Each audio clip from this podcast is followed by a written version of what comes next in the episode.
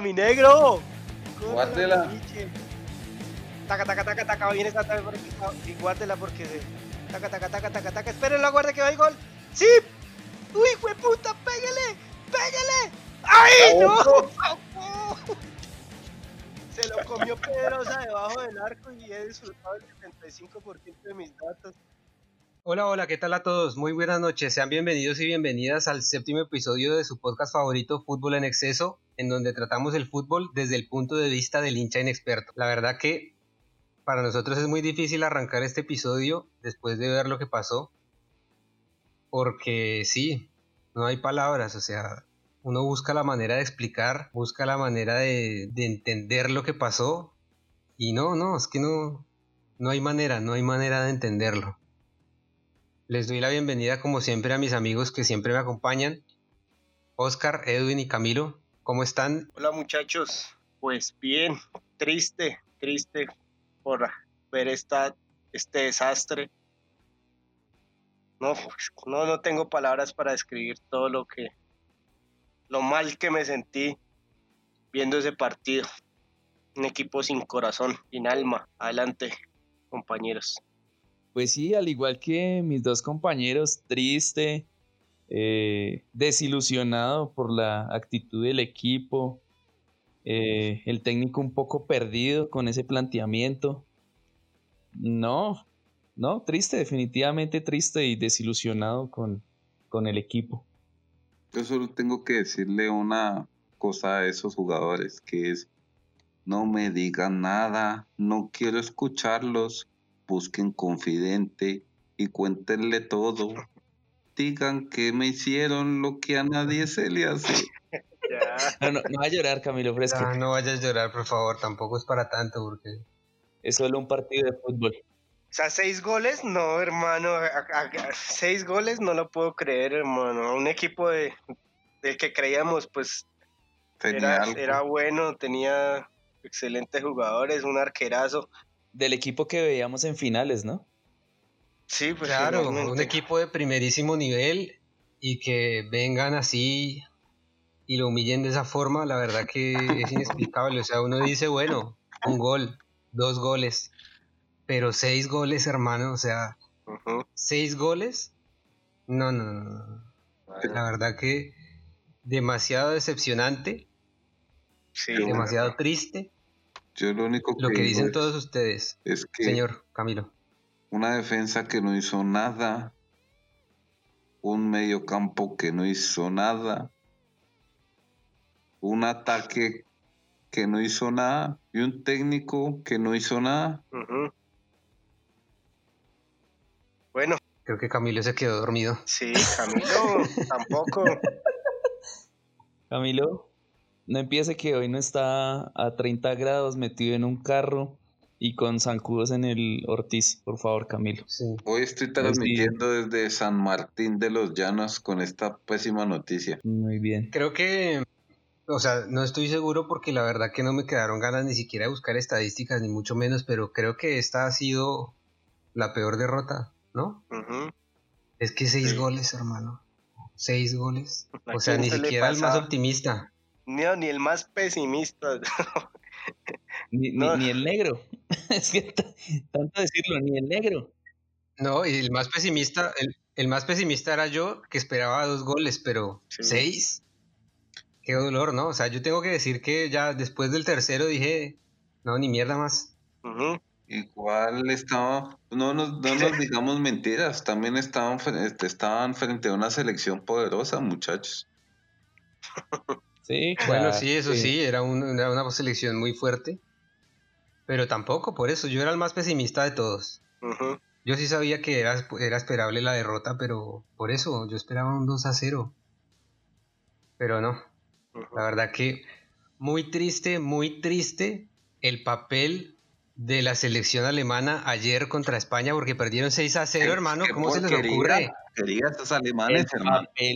Campeón del mundo, hermano. ¿Y cómo va a con Sí, no, no. Qué decepción, hermano. O sea, que le el técnico que lleva un proceso ya de tantos años, no, hermano, ¿cómo es posible? ¿Qué pasó con Memocos? Esos defensas tan petardos alemanes, ¿cómo se van a dejar hacer toda esa mano de goles? Sí, no, no, no. Yo sé que estaban frente a España también, pero pues igual pues es una selección muy buena, pero tampoco para que se dejen clavar seis goles. Sí, no, la verdad que muy descarados. Y, eso, o sea, yo creo que ni, ni el más optimista, o sea, hay que repetirlo y repetirlo hasta el cansancio. Y eso fue noticia del mundo. Ya, ya que hablamos de la noticia del mundo, la noticia que es furor en el mundo y que tiene a todo el mundo preocupado, pues bueno, ya vendrán tiempos mejores para la selección de Alemania. ya tendrá tiempo de recuperarse de estos seis goles. De y ahora vamos un poco con, sí, de recomponer el camino y ahora vamos un poco ya con lo que nos importa más a nosotros acá, y es la pues la eliminatoria sudamericana que también vio acción, ¿no, muchachos? Eh, la eliminatoria que... siempre nos da ánimo. ¿Qué pasó en eso? A ver, muchachos, ¿cómo la vieron ustedes? Bueno, pues lo más destacable creo yo, el triunfo de Argentina. Sí. sí. el triunfo de Argentina que jugó un muy buen partido en Lima, ganando 2 a 0. La verdad que Messi hizo un muy buen partido. Por fin, después de mucho tiempo. No, pues no ha jugado tan mal. Ay, Barreto. Es que ya, ya Messi hace, hace buenos partidos, pero, pero no marca goles. Entonces ya es más como eh, colaborativo con los demás. Porque antes Messi, pues, sí, no, Messi antes tampoco hacía tantos goles. ¿Cómo que no? Pero en la selección. Negro, usted que. Ay, no jodas, negro. ¿Usted qué partidos está viendo? goleador, vengan no, pues Messi. ¿Quién es el máximo goleador de la historia de la selección argentina? A ver nuestro estadístico del gol. Batistuta. No, no es Gabriel Omar. Por eso. pues, ¿cuál es Gabriel Omar? Batistuta. Por eso, Gabriel Omar Batistuta. Pero igual eso, dijo que Messi lo iba a pasar y que él se iba a sentir muy rabón. Pues tengo que decir que el estadístico del gol está equivocado porque el máximo, el máximo goleador de la selección argentina de mayores es Lionel Messi con 71 goles. Oh, ¿Sí? My y Batistuta. Y el segundo es Gabriel Omar Batistuta con 54. Mm, pues. Menos mal el negro decía que Messi no hacía goles, ¿no? Sí. Pero por allá. No hace goles Falcao, que Falcao es el máximo goleador de la selección con 35. Con Serbia y Montenegro. 34, ¿no? Allá. Pero todos de penal. Pero al fin y al cabo goleador. Pues sí, también, ya, no me importa. Pero otro partido destacado de esta fecha fue Brasil-Uruguay. Bolivia. Muy bueno. Brasil-Uruguay. No, destacados. Sí, Brasil-Uruguay yo lo vi, estuvo muy entretenido. Brasil la verdad que jugó muy bien en comparación a la fecha anterior contra un rival durísimo que es Uruguay, ya todos lo sabemos, ¿no? y no sufrió, Brasil tomó venganza por Colombia, ¿no? Menos mal. No, no sufrió para ganar Brasil. No, para nada, para nada. Claro que tuvo, tuvo una, una aproximación de peligro Uruguay con Núñez, la que estrelló en el horizontal. Sí, igual Cavani también tuvo algunos cabezazos y eso que al final Cavani se fue expulsado, ¿no? Sí, de tantos cabezazos lo echaron. y a mí me parece que el otro partido importante fue Venezuela-Chile. Yo creo que nadie, nadie lo, lo siguió tanto, ¿sí? Eh, No, mm. porque no lo estaban dando. Sí. Estaba viendo precisamente Brasil-Uruguay. Sí. Bueno, yo de ese partido sí tengo que opinar porque yo lo vi, una parte, cuando iban 1-1 y en ese momento el partido estaba para cualquiera, o sea, obviamente el que, el que proponía tal vez un poco más en ataque era Chile, mm. pero Venezuela, siguiendo con el mismo, eh, digamos, con el mismo orden defensivo que tuvo contra Brasil, obviamente que no, no fue igual, porque no se le puede jugar distinto, este, igual a, a Brasil y a Chile, y menos cuando están de, locales, ¿no? Porque a Brasil le jugaron como con 400 defensas, que era lo lógico, y de hecho, en cierta manera, hicieron buen partido porque solo les hicieron un gol. Pero mejoró entonces Venezuela. Sí, por eso, creo que ninguno le, le, dio el triunfo a Venezuela allá, ¿no? Yo. No. Yo. Ah, bueno, yo no sé, no sé, no sé las en las estadísticas después yo puse 2-1, 2-1 ganando Venezuela. Uh le pegó al marcador y todo. Muy bien. Muy bien. Yo había puesto 2-1, pero a favor de Chile, pero al final, bueno, Venezuela jugó un buen partido y obviamente que no es lo mismo cuando está Salomón Rondón, ¿no? Salomón Rondón es un jugadorazo, me parece a mí. Pero desde y es el que hizo el gol del desempate. Pero des en cuenta que no porque no pude venir. Des en cuenta que a pesar del partido Venezuela-Chile, el marcador no es tan sorpresivo. ¿Será que no? A pesar de Venezuela no va a venir bien. No, no me parece sorpresivo. A mi modo de verlo, sorpresivo el resultado de Paraguay-Bolivia. Ese sí es una sorpresa. sorpresivo. Ese sí, ese sí, porque yo la verdad, ¿no? Y eso que Bolivia estuvo al frente, ¿no? O sea, sí. era Bolivia la que iba ganando y al final resultó Paraguay rescatando el empate. Y eso. Así es. Pero es, raro, ¿no? Porque Paraguay como que, es muy irregular. Tal vez lo mismo que Uruguay. De local no, no le va bien a Paraguay. Sí, porque empató con Perú y empató con Bolivia, que de hecho son o sea, los, únicos puntos que han logrado. Y Perú y Bolivia son los peores. Claro que hay uno por ahí que es un punto, ¿no? hemos hablado. Pero sí, sí, por eso. Yo creo que yo creo que hay uno del que no del que no hemos hablado y creo que no vamos a hablar. Sí. Que está para disputarle el último lugar a Bolivia y a Perú. O sea, ahí ahí va con, con toda la gana. Sí. Está que los alcanza. ¿Alemania? ¿Estamos hablando de Alemania? no. Sí, sí, sí, el mismo, del campeón. El campeón. Del. Ay, muchachos. Bueno, entren en detalles. ¿De qué quieren hablar, negro? De, no de ese partido que, colombiano, hablemos de... a las 4.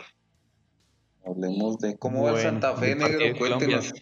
0-0, pues acaba de terminar el primer tiempo, 0-0 Santa Fe América. Santa Fe con uno menos. ¿No nos puede narrar el partido como para llenar este capítulo? ¿No es que se preciso se acaba el primer tiempo? Pues invénteselo. Bueno, entonces como, se acabó el primer tiempo, Sergio, denos sus impresiones del partido de las 6 horas de Argentina. ¿Cómo Espere, le ratifico quién fue que jugó. No sé, yo no me acuerdo. Jugó Ecuador versus un equipo que se llama Colombia. ¿Lo conocen? Colombia. Colombia. ¿Colombia? ¿Colombia? ¿Dijiste Colombia? Colombia. Conozco el país por ahí, pero, pero la verdad que el equipo no, no. Es un equipo completamente desconocido. Y la verdad es que nos vamos a tener que guardar las opiniones o si no nos bajan el episodio del podcast por groseros. así, eh, o, nos, matamos editando todo esto solo poniendo pitidos. Colocando beats. Sí. Colocando solo bips. Colocando pipis. Colombianos triple. Bip. ah, mentira. Oscar, Oscar, Oscar, control. Sí, ya, control, por favor. No importa, no importa, esto es fútbol y las cosas son así. Y bueno, ahora sí vamos a entrar en detalle después de, de lo más importante que fue lo que tratamos al principio, que fue la humillación que le recibió Alemania. Porque es que Vamos a hablar del partido de Colombia y Ecuador, ¿no? Porque la humillación estuvo fue allá en, en Europa. Sí, porque acá por lo menos James hizo el de, el de la honra, ¿no? Es pues diferente un 6-0 a un 6-1. O sea, un 6-0 duele. Uff, pucha, o sea, no, eso cada vez que, que se lo recuerden los españoles a los alemanes va a doler, pero un 6-1 es un, resultado normal. Y peleado, lo bueno es que fue peleado, o sea, no se, se notó el esfuerzo de los muchachos en la cancha, entonces. Y si golean a campeones del mundo, ¿por qué no nos pueden golear a nosotros? ¿Por qué no golean a campeones de la Copa América sin Argentina? Golearon a Brasil en su mundial, en su estadio de local. Y golean a Alemania, pues ya, uno más, un colombiano, un Colombia que le claven seis. No, venga. Tengo que, decir yo que la superpotencia de Ecuador. No, es que creo que Edwin Darío está intentando torcer porque él es el menos favorecido con lo que pasó. Yo pensaba que todo estaba perdido con Uruguay y no, faltaba perder con Ecuador y de esa forma. Y a esta hora no sabemos qué pueda pasar con la belleza de técnico y la belleza de jugadores. Con el ¿Será que sacan al técnico?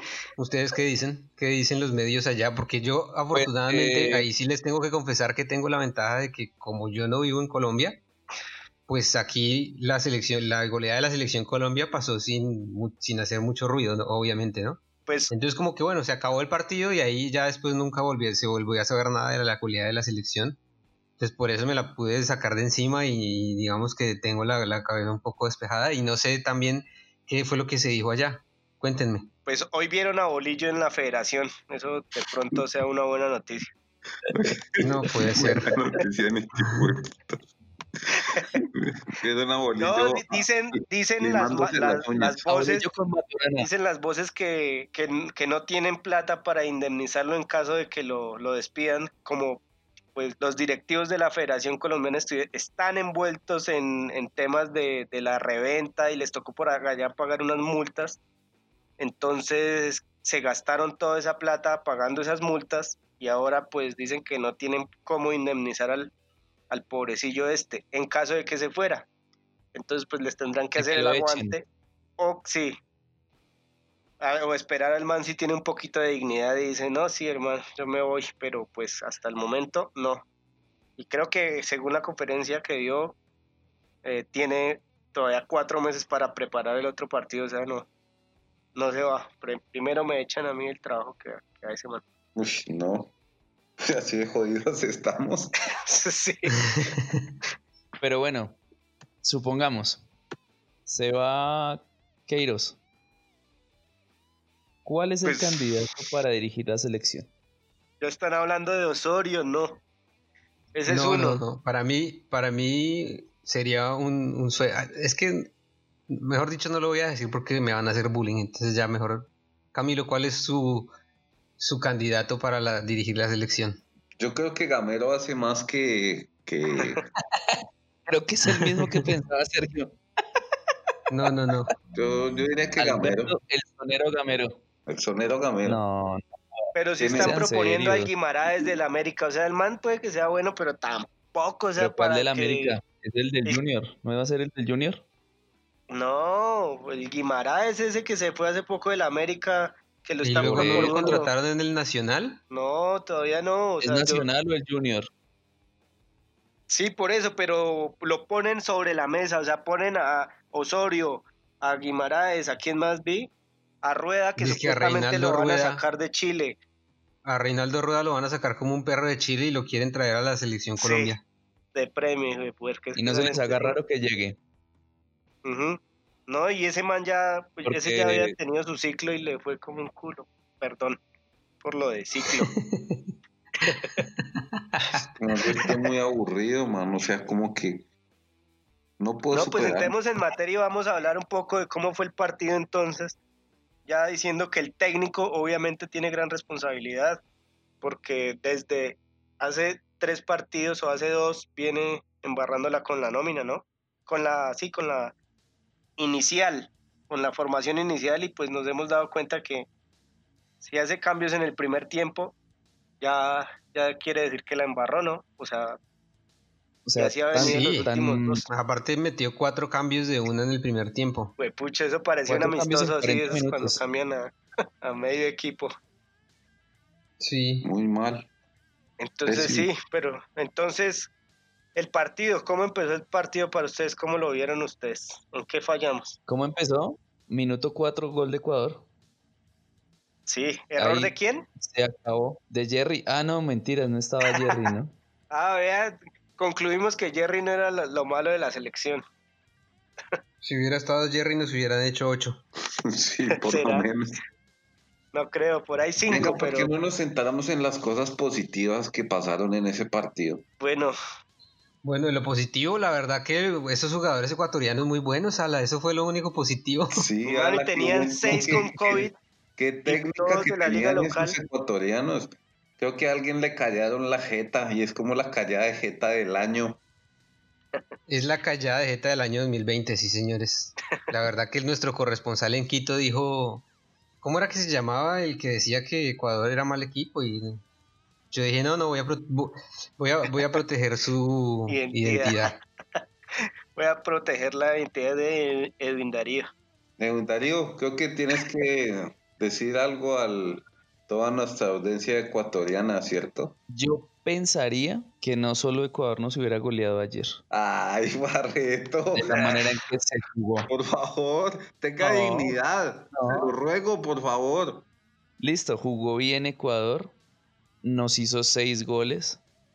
nos ganó bien, pero de la manera en que jugó ayer la selección Colombia, otro equipo también nos hubiera llenado. O sea, no es porque sea Ecuador y entonces Ecuador nos pasa por encima.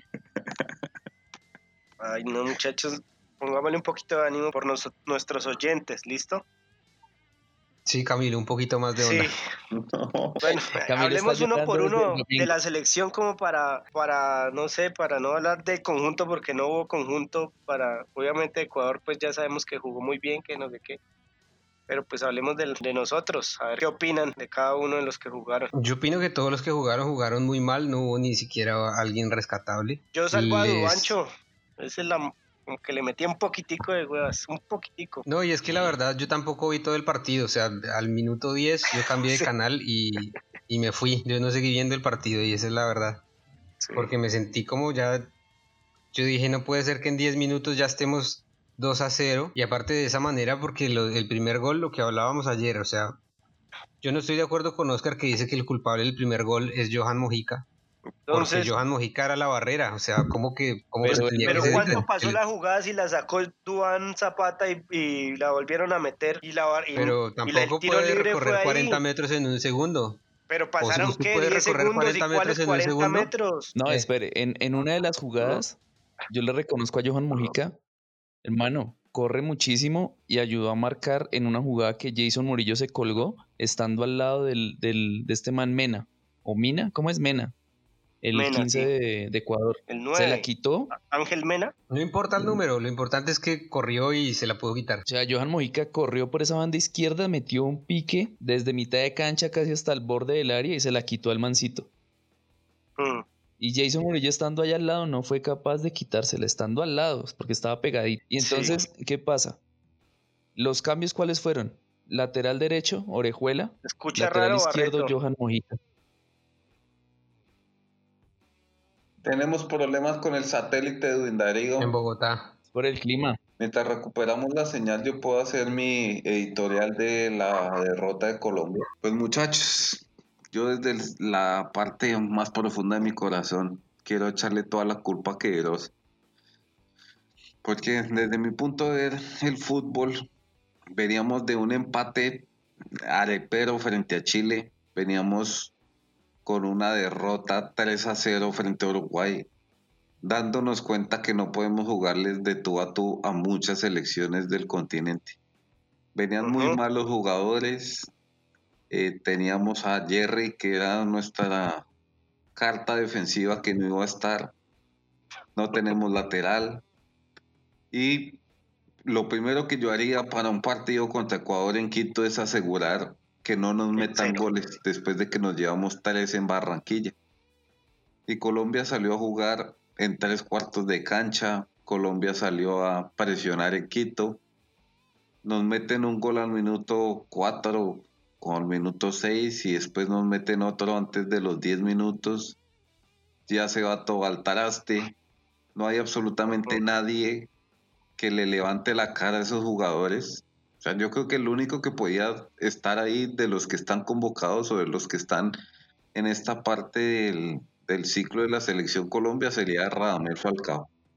Yo, para mí sería el único que podía darles un aliento a todos esos manes porque ya después del segundo gol se vinieron todos abajo y este técnico va y saca, mata a cuatro jugadores. O sea, yo sé que los manes pudieron cagarla, sí, pero sacar cuatro jugadores antes de los 40 minutos, eso para cualquier equipo yo creo que es desastroso. O sea, deje que los llenen, pero deje que esos manes sean responsables de eso y no los mate frente a todo el país.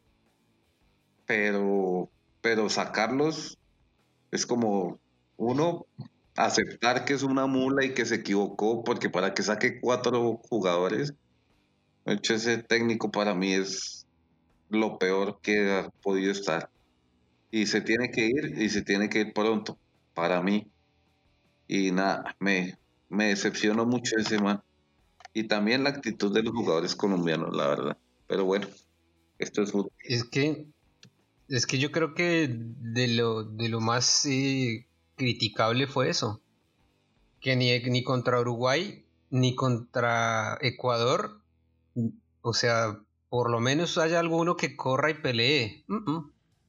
O sea, hay unas fotos de un tipo que está marcando a un jugador ecuatoriano a 20 metros por detrás y lo que dice Oscar, pasan dos minutos y el tipo no se le acerca ni siquiera un metro. Era como que el meme ese que dicen que Colombia respetó el distanciamiento social. Sí. Tal cual. O sea, para ellos el distanciamiento social con los ecuatorianos, yo creo que era eso. Dijeron, uy, tienen siete con COVID, mejor no, no nos acercamos a ellos porque nos enfermamos. Y entonces así estuvo Colombia presionando, ni siquiera presionando, sino haciéndole sombra a 20 metros a los jugadores ecuatorianos.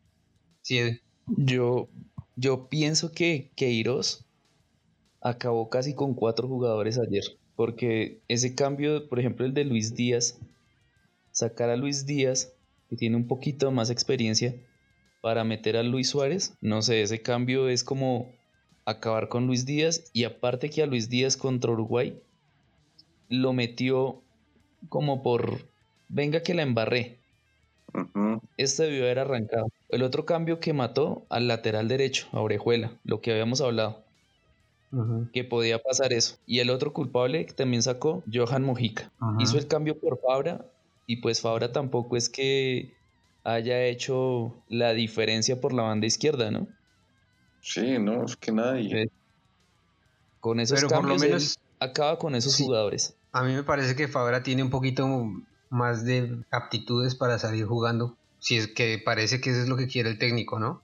Mm. No quiere nada de regalar el balón ni nada. Y uno se pone a ver, no sé, el, mismo Perú en algunas salidas, o sea, Argentina lo presionó arriba y en algunas salidas uno decía, uff, qué manera de salir.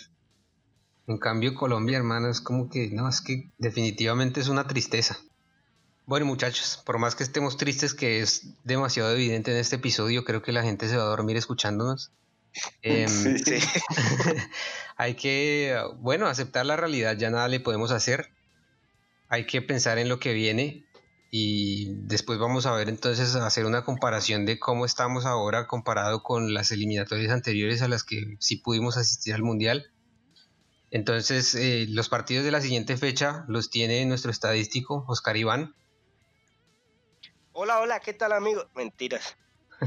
Bueno, la siguiente fecha es en cuatro meses, más o menos, y comienza de la siguiente. Sí, algo así. Y vamos a, si quiere hablamos rápidamente de qué nos conviene, porque ahora ya no, yo creo que no dependemos de nosotros mismos. O sí dependemos, pero pues toca empezar a hablar de conveniencia. nos conviene? Pero es que todavía estamos muy, estamos muy temprano para empezar a hablar de conveniencia. Yo creo que ah, bueno, listo, entonces no lo digamos. ¿Saben qué? Nos vemos, no me digas. no. Bueno, primero Bolivia, Perú, Venezuela, Ecuador, Argentina, Uruguay, el clásico de La Plata. Ese va a estar bueno, bueno, bueno. Buen partido. Chile, Paraguay y nuestra amada selección Colombia frente a Brasil en Barranquilla. Bueno, ahí nos tres puntos Difícil partido. Nos comemos tres goles ahí. Difícil partido. Barreto, marcador. No, todavía no. no. Pues, el marcador damos en cuatro meses cuando vayamos a jugar por ver cómo están las realidades de cada uno. Pero si usted, si usted me pregunta a mí, si usted me pregunta a mí un marcador, yo no le voy a dar nunca a Colombia perdiendo. Se le pone el 1-0, pero no sabemos, eh, dependiendo del técnico. Si es Lara, es 0-0. no, si es Reinaldo Rueda, 0-3. Si es Juan Carlos Osorio, 0-7. Bueno, muchachos, y el segundo. Si es Peckerman en, en, Copa América, 1-0 gol de Murillo. Así es, del, del Murillo.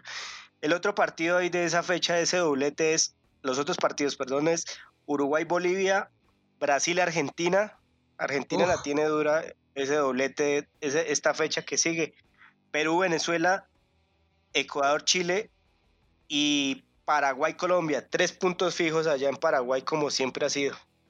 Pues ojalá, ojalá porque si no ya empezamos a quedarnos rezagados. Sí, y ya pues también necesitamos hacer goles. Eh, les decía esa vez eh, contra Venezuela, ¿por qué no, no seguían apretando y les metían los mismos seis? Vea que un equipo, cuando es contra Colombia, todos sí quieren meterle seis y Colombia contra Venezuela se contuvo todo el segundo tiempo y vea, por goles nos podemos estar quedando otra vez. Espero que no. Ojalá que no. Y la parte, la parte lo que yo pienso también es que por lo menos ya hay que ver a partir de la siguiente fecha. Yo creo que en esta fecha todavía está muy temprano como para decir, aunque yo creo que no vamos a ir al mundial. Pero hay una estadística interesante con respecto a eso y a los puntos que teníamos en las fechas, en las eliminatorias anteriores, ¿no? Sí. Sí. De, de 2018. Sí, ¿y alguien lo tiene, el dato? Ay, no. Yo se lo envié a usted de WhatsApp. Eh, y es Oscar que no puedo... Iván lo tiene, Oscar Iván. No puedo porque es que estoy viendo el partido de Santa Fe, ya lo veo, ya lo veo. Ya, a ya propósito, doy los Santa datos. Fe, minuto 70, 0-0. Uy. No, yo, yo, ya lo tengo acá. Bodrio. Vea. Listo. Listo, yo lo tengo. Ah, entonces, ah, cuidado. ¿Desde qué mundial, desde qué eliminatoria miramos? Desde que fuimos al mundial, 14 y 18. O sea, dos, eliminatoria del 2014. Sí. Sí. Listo. Entonces, al 2014 eran nueve equipos disputando la eliminatoria. Sí. Sí. Sí. Y en las cuatro primeras fechas teníamos cuatro puntos. Pero eran tres partidos. Jugando tres partidos, pero era la fecha número cuatro. 2018, los mismos cuatro puntos. Con una victoria, dos partidos perdidos y un empate. Y en Qatar, los mismos cuatro puntos. Y con la misma Pero con la única diferencia. A ver, ¿cuál es la diferencia? Sí. De los goles. La, diferencia es los goles en contra. 5 y 11, 6 goles. Esos sí son preocupantes. De más que nos clavaron. Exactamente. Pero esta vez hemos hecho más goles, 6. Pues obviamente no, nada pasa nada. Pero vea, todo está dicho que nada está perdido. Bueno, sí, eso es lo importante y lo rescatable, ¿no? Que después de las primeras cuatro fechas, Colombia estuvo, vea, en el 2014 en la fecha 4 iba sexto, en el 2018 iba séptimo y en el, para el 2022 también va séptimo. El problema es que se viene Brasil y Brasil es un equipo complicadísimo y nosotros ya estamos, ya perdimos puntos con rivales directos, que pues obviamente es Ecuador y Uruguay. Y la verdad que está muy difícil. Es que si, si hacemos memoria, digamos en la eliminatoria del 2014, en ese partido que salió Leonel, Leonel salió contra Argentina, ¿no? Sí, perdieron 3-1 en Barranquilla por eso Y ya habíamos jugado, y ya habíamos jugado con Brasil. Por eso, o sea, vamos, pero de culo entonces digamos, digamos que. Ah, sí, o sea, no habíamos jugado porque en esas. Claro. Brasil no, pues era el anfitrión. ¿Cómo íbamos a jugar con Bueno, en esa no.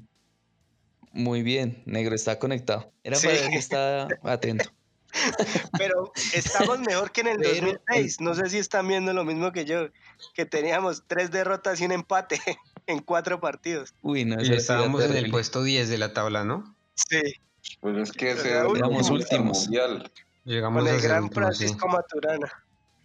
Bueno, pero lo que yo quería decir también era que Ecuador ya se sacó de encima a equipos difíciles, ya se sacó de encima Argentina, se sacó de encima Uruguay y de qué manera que también le metió 4-2 se sacó encima Colombia, que no hace falta recordar el marcador. Entonces yo creo, yo creo que ya hay prácticamente tres puestos fijos y es que todo se mantiene, Argentina, Brasil y Ecuador. Pero muchachos, según tengo entendido... Espere, espere, espere. Bueno, vale. Tengo una duda. No sé si ustedes me, me acuerdan de ese dato. Yo recuerdo una eliminatoria en la que Ecuador llegó si mal no estoy, a 16 o 15 puntos. Eso iba en las primeras seis fechas. Fue la pasada. Y no fue al mundial. Fue la pasada. Si no estoy mal. ¿Y se quedó del mundial? Sí, o sea, también. Que arrancaron, mejor dicho, ganando, ganando, ganando, ganando, ganando, ganando. Y, el y esa vez el partido de inflexión de Ecuador fue el partido contra Colombia que lo perdió en Quito. En esa mm. vez. O sea, eso quiere decir que ese es nuestro partido de inflexión y vamos a seguir perdiendo o ganando. Ojalá sí. No, no, no. ¿A, qué voy? ¿A, qué voy? A que, listo, Ecuador ahorita arrancó bien, porque pues tiene nueve puntos. ¿Nueve? ¿Siete puntos? Nueve. Uy. Eh, ¿Cuántos puntos tiene Ecuador? nueve, nueve. Sí, nueve. Empató con Argentina. Ah, no, perdió con Argentina. Tiene nueve puntos, sí. Sí. Tiene nueve puntos. Pues uno no quiera y le puede pasar lo mismo en la eliminatoria anterior, ¿no? Puede darse el caso. Sí, por eso digo yo que de pues mantenerse, de mantenerse. O sea, hay que esperar. Falta mucho, esa es la verdad. la pues, verdad es que se falta mucho. Pues, de mantenerse todo, sí, pues ya Colombia está afuera. Pues. Venezuela, Bolivia, todos, o sea, solo clasifican los cinco que primeros. No vuelva a ganar de aquí en adelante y no, no, vayamos al mundial, como puede que gane todo y seamos felices. Pero lo que ustedes saben a qué me refiero yo, a que hay formas y hay equipos que tienen recursos para cambiar su situación y hay equipos que no. Es como, no sé, como cuando la gente dice, no, es que ¿por qué Chico no gana? ¿Por qué Patriotas no gana y pelean el descenso? Pues porque no tienen forma de revertir la situación. Hay equipos que tienen y otros que no. Entonces a eso me refiero yo. Hay que ver y esperar que Colombia revierta la situación y podamos clasificar al Mundial o al menos al repechaje podamos ir. Pues para mí los tienen los recursos, ¿no? O sea, o sea, no son tan malos esos manes. No sé qué les pasa. Yo creo que querían sacar al técnico. Pues Pero tienen los recursos para reponerse porque ¿cuál es la diferencia entre esta selección y la, de, la del Mundial? Pues, que, es, mucha, o sea, que muchos. La, la diferencia es que son cuatro años más viejos y eso pesa. sí, tal vez eso sí. Entonces. Que no, que no está Teo ni Vaca. Claro. Cracks. Así que nada, muchachos. Yo creo que ya descargamos nuestra frustración y nuestra tristeza y estoy segurísimo que se la transmitimos a nuestros oyentes en este séptimo episodio. Creo que todos deben estar llorando en este momento. Si es que nos siguen escuchando a estas alturas, ¿no? Porque yo creo que escuchar los primeros 20 minutos se aburrieron y se fueron. Yo creo, no, si este va a ser el episodio, episodio con menos estadísticas favorables desde que iniciamos. Sí, entonces bueno, ya hay que cerrarlo porque si no, no queremos aburrirlos más. en serio, veníamos en decadencia, victoria, empate, derrota. Derrota, humillación, pérdida de dignidad. ¿Qué sigue? Callada ¿Qué sigue? Sí, ¿qué más quieres de nosotros, Zeus? Oiga, pero, pero esta eliminatoria es larguísima. Sí. Porque va hasta marzo del 2022. Claro, por el COVID. Sí, pero, igual los ecuatorianos siempre nos lo van a recordar. También porque el mundial es en diciembre. Claro, así como los bolivianos les recuerdan el 6 a 1 a los argentinos. Muchachos, eh, Terminemos esta vaina. Terminamos ya de hablar de esta decepción. Esperamos que el próximo episodio ya tengamos el anime un poco más arriba y que hayamos podido superar esta, esta tusa que nos dejó el partido. Y entonces ya para cerrar yo quiero hacer una mención a una tragedia real que pasó en nuestro país y es que pasó un huracán por las islas de San Andrés y Providencia y entonces eh, la gente la está pasando realmente mal. Entonces les mandamos un saludo a la gente de San Andrés y aparte del saludo, entonces eh, vamos a estar compartiendo en redes sociales una página en la que pueden colaborar, porque obviamente en este momento de saludos y oraciones eh, no van a salir de la situación en la que están. Entonces, eh, bueno, hay una cuenta de Twitter que se llama proarchipiélago, arroba proarchipiélago en Twitter. Y entonces ahí ustedes pueden entrar y hacer alguna donación y de lo que, bueno, de lo que puedan para la gente de San Andrés que nos necesita en este momento. Y después de hacer este anuncio, entonces vamos con los saludos, que Camilo tiene algunos saludos para dar. Entonces le doy la palabra a él. Bueno, hay varios oyentes que, me han escrito. Eh, el primo Javier, Javier Castellanos, él es, eh, creo que es la única persona que nos ve por YouTube. Entonces, primo, un fuerte abrazo que siempre me, habla de los capítulos. Eh, hasta Lorena Muñoz, con nombre y apellido, muchas gracias por estos momentos tan especiales que me hiciste pasar anoche. Mentira. y Oscar Ame, su esposo, que estuvimos cenando. Que también le hizo pasar un momento agradable. Uy, ya se puso muy turbio. ¿En serio quiere que salga esto así, Camilo? Sí, tampoco. ¿En serio? Lo único divertido que pasó en este episodio. Y y ya, muchachos. Después me acordaré de los demás saludos. Muchas gracias. Los quiero mucho. que viva la selección. Eh, como diría Diomedes, un saludo a todos mis seguidores. ah, bueno. bueno, muchachos, tratemos de cerrar esto con el mejor ánimo posible. Muchas gracias a la gente por su tiempo, muchas gracias a ustedes también por acompañarnos. Y no, es que no, no hay energía, no hay energía, pero igual vamos a dar el aplauso de siempre para cerrar el episodio. Entonces, hasta luego. Uh, ¡Qué emoción! y espero que nos escuchen y, esperen un, próximo capítulo muchísimo mejor que este. Sí, igual. Con, con fútbol internacional, Copa Libertadores Liga Betplay. no, sé qué más. Nuestras vidas, por lo menos. Sí. Tienen más emoción que ese partido de Colombia. Bueno, gente, muchísimas gracias. Y entonces les recordamos nuestras redes sociales en Twitter y en Instagram, arroba fue en exceso y el correo fútbol en exceso podcast arroba gmail.com para que se comuniquen y nos digan si fuimos muy aburridos o si tienen que descargarse con algo, si tienen que eh, descargar toda esa furia con alguien, pues háganlo con nosotros, al menos. Desahóguense. no, no, serio. Tampoco. ya a esa bandeja de entrada no le cabe un insulto más. Sí, por favor. Se llenó la bandeja de entrada del correo. Sí, bueno, pero toca, toca al próximo subirle el ánimo porque si no acabamos el podcast y seguimos así con esta actitud, muchachos, la verdad que no hay nada para rescatar. Pero sepan entendernos nuestros fans. Sí, bueno, muchas gracias entonces por todo y ahora sí, nos vemos hasta la siguiente semana. ¿Muy tristes? Sí, demasiado. No hubo actitud para nada, estuvo supremamente lineal y aburrido. Pero no importa, pues creo que todo el mundo está igual.